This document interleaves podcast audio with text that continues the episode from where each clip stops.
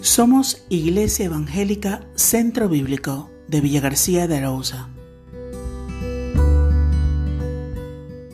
Antes bien, como está escrito, cosas que ojo no vio, ni oído yo, ni han subido en corazón de hombre, son las que Dios ha preparado para los que le aman. 1 Corintios capítulo 2, versículo 9.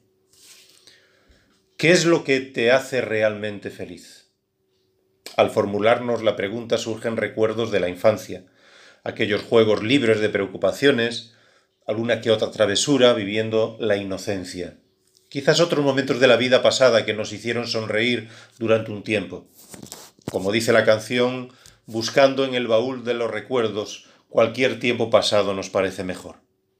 Lo cierto es que pasamos gran parte de nuestra vida viviendo como si los buenos tiempos fuesen cosa del pasado, y eso solo genera insatisfacción, amargura, queja. Pero el apóstol Pablo quiere invitarnos a experimentar la realidad de que lo mejor está por llegar. Todo el gozo que no puedes imaginar, que no has logrado ver, oír ni sentir, es lo que Dios tiene preparado para aquellos que esperan en Él. El término preparado indica una mesa aderezada, esperando a los comensales.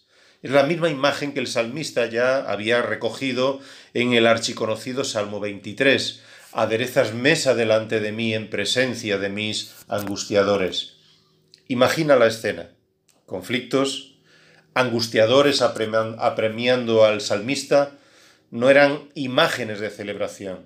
Sin embargo, el salmista, David, sabía que la fiesta estaba por llegar, no dependía de sus fuerzas, de que su entorno mejorara, sino del pastor, que estaba preparándolo todo para Él.